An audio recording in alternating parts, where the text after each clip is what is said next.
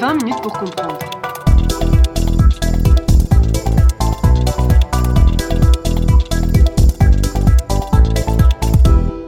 Le tour du monde de l'actualité. Bonjour à toutes et tous et bienvenue dans ce nouvel épisode de 20 minutes pour comprendre. Aujourd'hui, l'équipe de Global Initiative nous propose un tour du monde de l'actualité. Commençons sans plus attendre avec Sarah Fariat. Bonjour. Bonjour. Vous nous emmenez en Asie et en particulier en Thaïlande. Oui. Alors ce mois-ci, des milliers de citoyens thaïlandais et plus précisément les étudiants ont lancé un mouvement de protestation pour dénoncer les harcèlements réalisés à l'encontre de l'opposition au pouvoir. Ce mouvement de protestation, il a débuté au début du mois d'octobre à Bangkok sur le campus de la faculté Thammasat. Pour rappel, le roi Maha Vajiralongkorn occupe son trône depuis 2016 et celui-ci n'a pas hésité à s'accaparer un grand nombre de pouvoirs. Les manifestants réclament donc une réforme de la monarchie qui passera notamment par la non-ingérence du roi dans les affaires publiques. Ils demandent également la démission du Premier ministre Prayut Chan-ocha. Celui-ci n'a pas été légitimé par la population en raison de son arrivée au pouvoir à la suite d'un coup d'État en 2014. Des élections avaient tout de même été réalisées afin de légitimer son élection, mais celles-ci sont accusées d'avoir été falsifiées. Enfin, les protestants réclament la dissolution du Parlement ainsi qu'une révision de la Constitution, car celle-ci serait trop orientée sur l'armée. Est-ce qu'il s'agira d'un mouvement suffisamment fort pour faire changer les choses? Nous ferons le point le mois prochain. Merci. Vous nous amenez à présent en Chine. Oui, c'est ça. Donc en Chine, s'est tenu entre le lundi 26 octobre et le jeudi 29 octobre les préparatifs du 20e congrès du Parti communiste chinois prévu pour l'automne 2022. Il s'agit d'une réunion se tenant à huis clos et rassemblant plus de 370 membres du comité central du Parti communiste. Ce plénium a eu pour but de définir les grandes lignes du prochain quinquennat de 2021 à 2025. Tant les grandes lignes économiques que politiques y ont été traitées. Au niveau politique, il a principalement été d'accroître les pouvoirs du président Xi Jinping. Au niveau économique, la Chine souhaite poursuivre sa croissance économique. Partons en Corée du Nord. La Corée du Nord, de son côté, a fêté le 75e anniversaire de la fondation du Parti du Travail. Cet événement s'est tenu dans la nuit du 9 octobre jusqu'au lendemain matin du 10 octobre.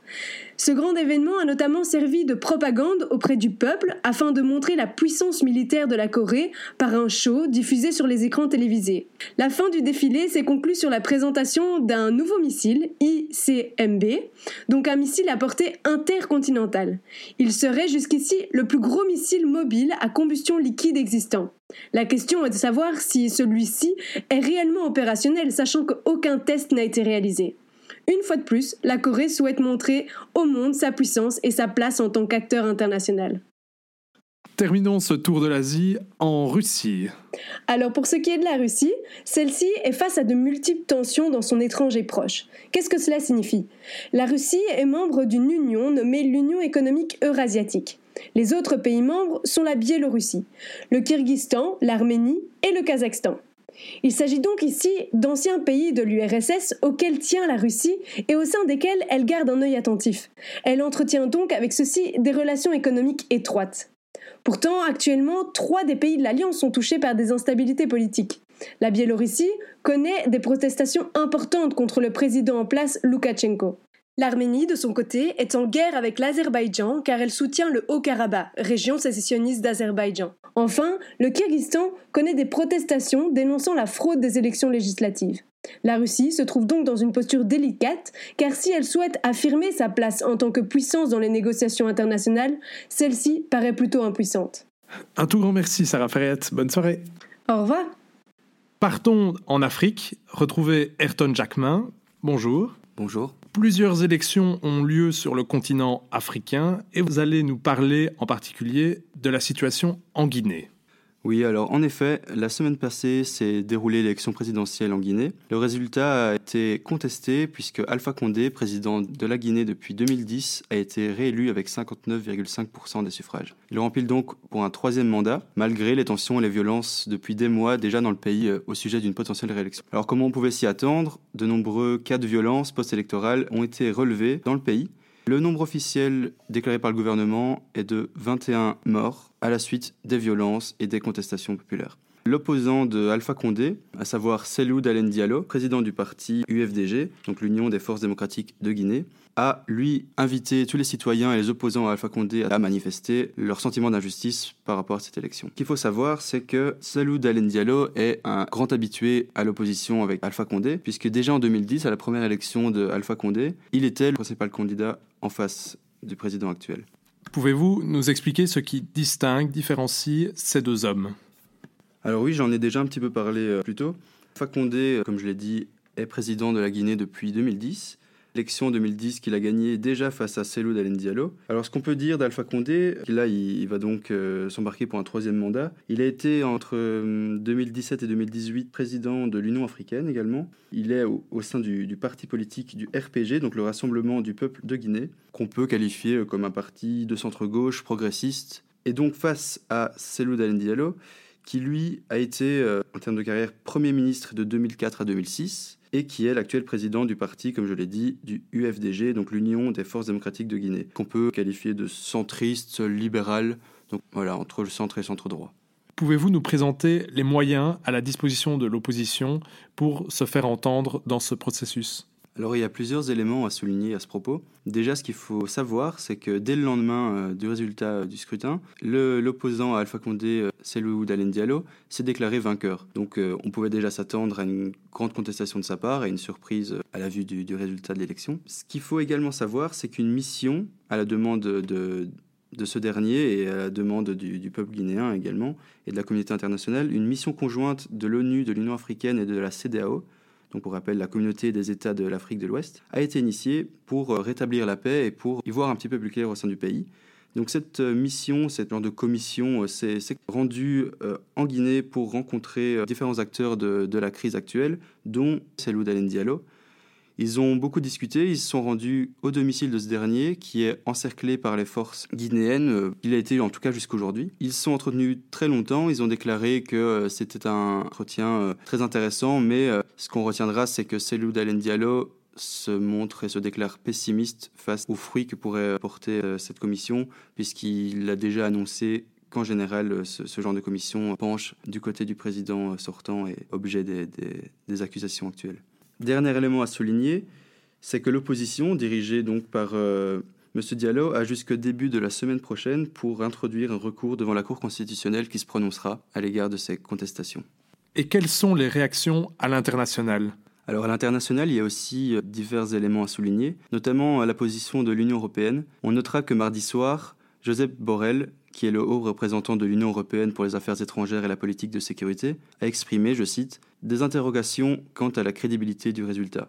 Il poursuit notamment en ce qui concerne la remontée des procès-verbaux et le décompte final des votes. Donc on sent une position un peu sceptique à l'égard des de résultats de ces élections. On notera aussi la position et la préoccupation de la France et des USA qui se sont déclarés comme tels, notamment vis-à-vis des violences post-électorales qui ont suivi le résultat, puisque, on l'a dit plus tôt, il y a eu beaucoup de violences et beaucoup de, de tensions euh, dans les rues, notamment de la capitale. Merci beaucoup, Ayrton Jackma. Merci à vous et bonne soirée à tous. Partons à présent aux États-Unis, retrouver Gail Takal. Bonjour. Bonjour. Vous allez nous parler du système électoral américain. Oui, effectivement. Donc le 3 novembre, les citoyens des États-Unis sont appelés aux urnes pour voter et élire leur nouveau président, mais ce n'est pas vraiment les citoyens qui vont l'élire. En 2016, on entendait effectivement que Hillary Clinton gagnait 2 millions de votes en plus que Trump, et pourtant, c'est bel et bien Trump qui est devenu président des États-Unis en devançant la secrétaire d'État et en remportant les 270 grands électeurs requis. Pourquoi? Eh bien, les électeurs américains, citoyens, sont appelés à voter, mais uniquement indirectement pour leur futur président. Formellement, dans les faits, ce sont en fait les 538 grands électeurs qui sont élus État par État qui éliront le prochain président. Dans la quasi-totalité des États, quand un candidat est en tête, il remporte tous les grands électeurs. C'est la règle du winner takes all. Une fois les 538 grands électeurs désignés, ils voteront pour élire leur président. C'est ce qu'on appelle le collège électoral américain, qui compte donc 538 électeurs et qui demande une majorité de 270 d'entre eux pour remporter l'élection présidentielle. Leur nombre est proportionnel à la population d'un État, mais un État ne peut pas avoir moins de trois grands électeurs. C'est cette exception qui va surreprésenter légèrement les États très peu peuplés comme l'Alaska, le Wyoming ou le Vermont. Il faut aussi noter que certains États sont gagnés d'avance, étant historiquement soit démocrates, soit républicains. C'est notamment le cas de la Californie ou de New York pour les démocrates et de l'Arkansas et de l'Alabama qui votent historiquement pour les républicains. Les candidats à la présidence lors de leur campagne ne vont donc pas perdre de temps à faire campagne dans ces États, puisqu'ils savent bien que c'est soit perdu, soit gagné d'avance. Par contre, certains autres États, qu'on appelle les États swing states, donc les États pivots, comme par exemple la Floride, qui est connue comme un des plus grands États swing states au travers des années, ou le Wisconsin, qui dernièrement, à l'élection présidentielle de 2016, a permis à Donald Trump de remporter la campagne présidentielle. En 2020, un État qui est potentiellement pivot serait l'Arizona, qui, malgré le fait que ses électeurs ont historiquement voté républicain, pourrait tourner démocrate lors de cette élection. D'après un sondage de CNN Politics, Biden devancerait Trump d'au moins 3 points. Et au vu de nombreux sondages publiés dans d'autres quotidiens américains, Biden reste en tête dans l'Arizona, ce qui n'était historiquement pas le cas avant. Et c'est notamment pour cette raison qu'on pouvait voir pas plus tard qu'hier que Donald Trump et Kamala Harris sont toujours sur les routes d'Arizona pour faire campagne à moins d'une semaine de l'élection. Il se pourrait donc que cet État devienne un État décisif dans une campagne qui est déjà très tumultueuse. Le résultat de l'élection promet donc d'être très serré et on entend souvent que la Cour suprême pourrait avoir son mot à dire à cet égard. Est-ce que vous pourriez un peu nous expliquer tout cela? Oui, tout à fait. Donc la Cour suprême pourrait effectivement jouer les arbitres en cas de doute sur le gagnant ou d'irrégularité dans les bulletins de vote. Lundi, la Cour s'est opposée à une extension au-delà du 3 novembre de la prise en compte des bulletins de vote qui ont été envoyés dans l'État clé du Wisconsin, à savoir que la majorité conservatrice de la Cour n'avait pas encore été renforcée. Lundi soir, Amy Coney Barrett a été nommée nouvelle juge à la Cour suprême des États-Unis. Mais qui est-elle? La juge, qui est la cinquième femme dans l'histoire des États-Unis à siéger à la Cour suprême, est devenue la première nominée à être confirmée par les voix d'un seul parti en 150 ans. Amy Coney Barrett a été confirmée donc par 52 voix contre 48. Une seule sénatrice républicaine, Suzanne Collins du Maine, a voté avec les démocrates pour protester contre une telle nomination aussi près de l'élection présidentielle. À titre de comparaison, la juge RBG, qui aujourd'hui est remplacée par Barrett, avait obtenu 96 voix contre seulement 3 d'opposition. La juge conservatrice prendra ses fonctions la veille de la présidentielle et pourra donc arbitrer d'éventuels contentieux électoraux. Mais surtout, elle apporte une majorité conservatrice solide au sein de la Cour suprême, et ce, pour des dizaines d'années à venir, puisqu'elle est à peine âgée de 48 ans. De nombreux votes sont donc maintenant sur la balance, comme l'historique Roe v. Wade, qui est le droit à l'avortement, mais aussi Obergefell v. Hodge, qui donne le droit fondamental aux couples de même sexe de se marier. Si Joe Biden est élu président des États-Unis, il y a de grandes chances que son administration décide d'expandre la Cour, qui est le fait de placer de nouveaux juges démocrates sur le banc. Il faudra donc attendre le 3 novembre pour avoir la réponse. Merci beaucoup Gaël Takal. Merci à vous et bonne soirée à tous. Partons à présent vers l'Amérique latine. Retrouvez Manon Tondeur. Bonjour. Bonjour. Vous allez nous parler de la Bolivie. Euh, voilà, cap sur la Bolivie aujourd'hui. Dimanche 18 octobre, Luis Arce, le dauphin de l'ancien président bolivien Evo Morales, est sorti vainqueur des élections présidentielles avec 55,1% des voix. Pour parvenir à la transparence du scrutin, la composition du tribunal électoral a été renouvelée et des observateurs ont été envoyés par l'Organisation des États américains et l'Union européenne. Son opposant de droite, Carlos Mesa, représentant de la Comunidad Ciudadana et du vote utile, est arrivé en seconde position avec 28,83% des voix, tandis que le candidat d'extrême droite, Luis Fernando Camacho, voulant faire obstruction aux masses, le mouvement vers le socialisme défendu par Arce, a obtenu 14% des votes. Et concrètement, pourriez-vous nous dire ce que cette élection va changer pour le pays? La victoire de Luis Arce montre qu'une majorité de la population en Bolivie souhaite un modèle de croissance économique ainsi que l'inclusion des indigènes de l'ancien président. Le candidat du mouvement vers le socialisme Luis Arce est l'ancien ministre de l'économie Evo Morales. Les résultats indiquent que le MAS est capable de sortir vainqueur sans l'ancienne présence de Morales, qui avait été accusé de fraude après son élection en octobre 2019, et ainsi forcé à démissionner et de se réfugier en Argentine. La Bolivie a dès lors un nouveau président, avec le même mouvement socialiste, mais sans Evo Morales, qui le guidait depuis 14 ans. Le parti a réussi à se renouveler en mettant davantage de jeunes dirigeants comme Eva Copa ou Andronico Rodriguez, en rompant avec une pratique parfois fort clientéliste de la politique bolivienne. Et quelles sont les idées, le programme du MAS, ce mouvement pour le socialisme? Luis Arce ne souhaite pas répéter les erreurs commises durant le gouvernement d'Evo Morales, dans lequel les organisations sociales, comme paysannes, ouvrières, syndicales, indigènes et féministes, jouaient un rôle mais qui n'était pas central. Il souhaite que le MAS ait davantage d'importance au sein du gouvernement notamment avec l'inclusion de ces organisations sociales. Le MAS souhaite inclure dans sa gestion et dans sa prise de décision certains secteurs de la société, tels que les professionnels, les jeunes, en donnant une nouvelle figure ouverte au mouvement socialiste.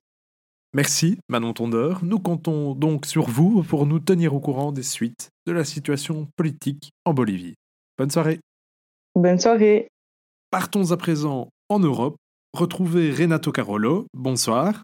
Bonsoir Vincent vous allez nous parler des dégâts politiques de la seconde vague de coronavirus.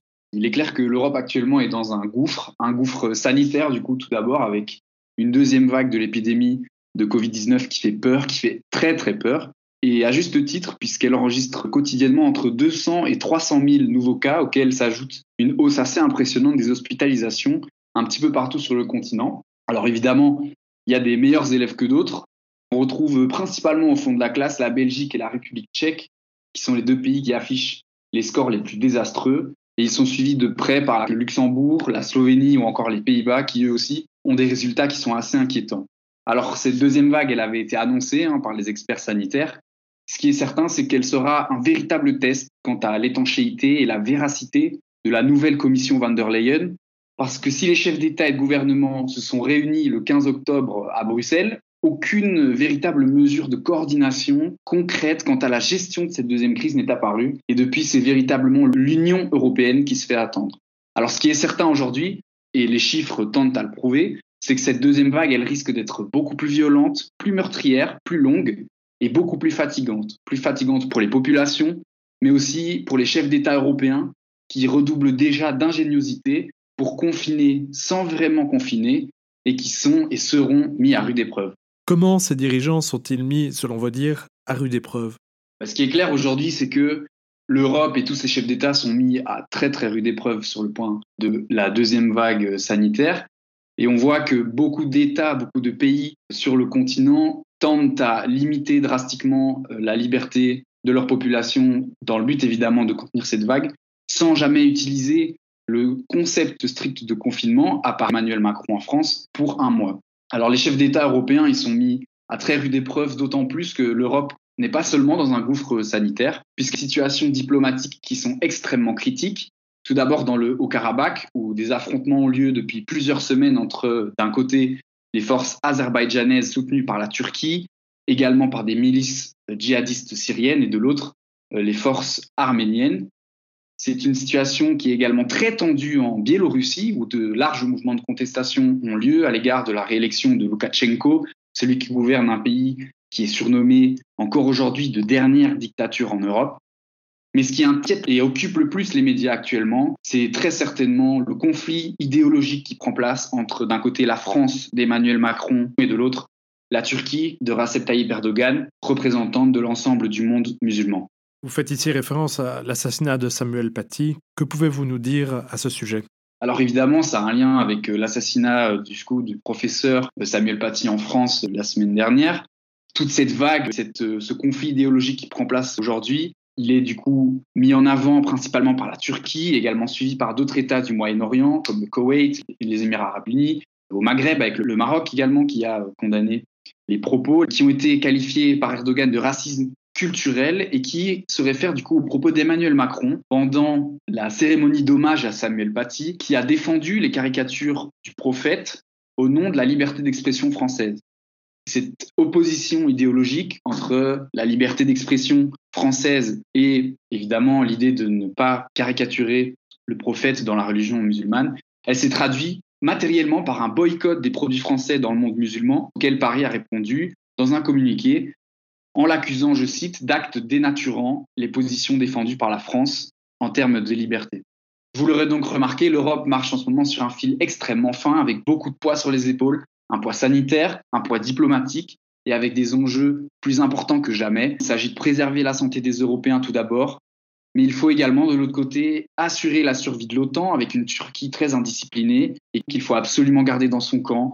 Il s'agit aussi évidemment d'assurer une prospérité démocratique en Biélorussie, tout en sachant qu'en plus de tout cela, en plus de tous ces problèmes, le spectre du no deal plane toujours au-dessus de la tête de Bruxelles. Autant de défis qui planent donc sur l'Union européenne. Merci beaucoup Renato Carolo. Bonne soirée. Bonne soirée.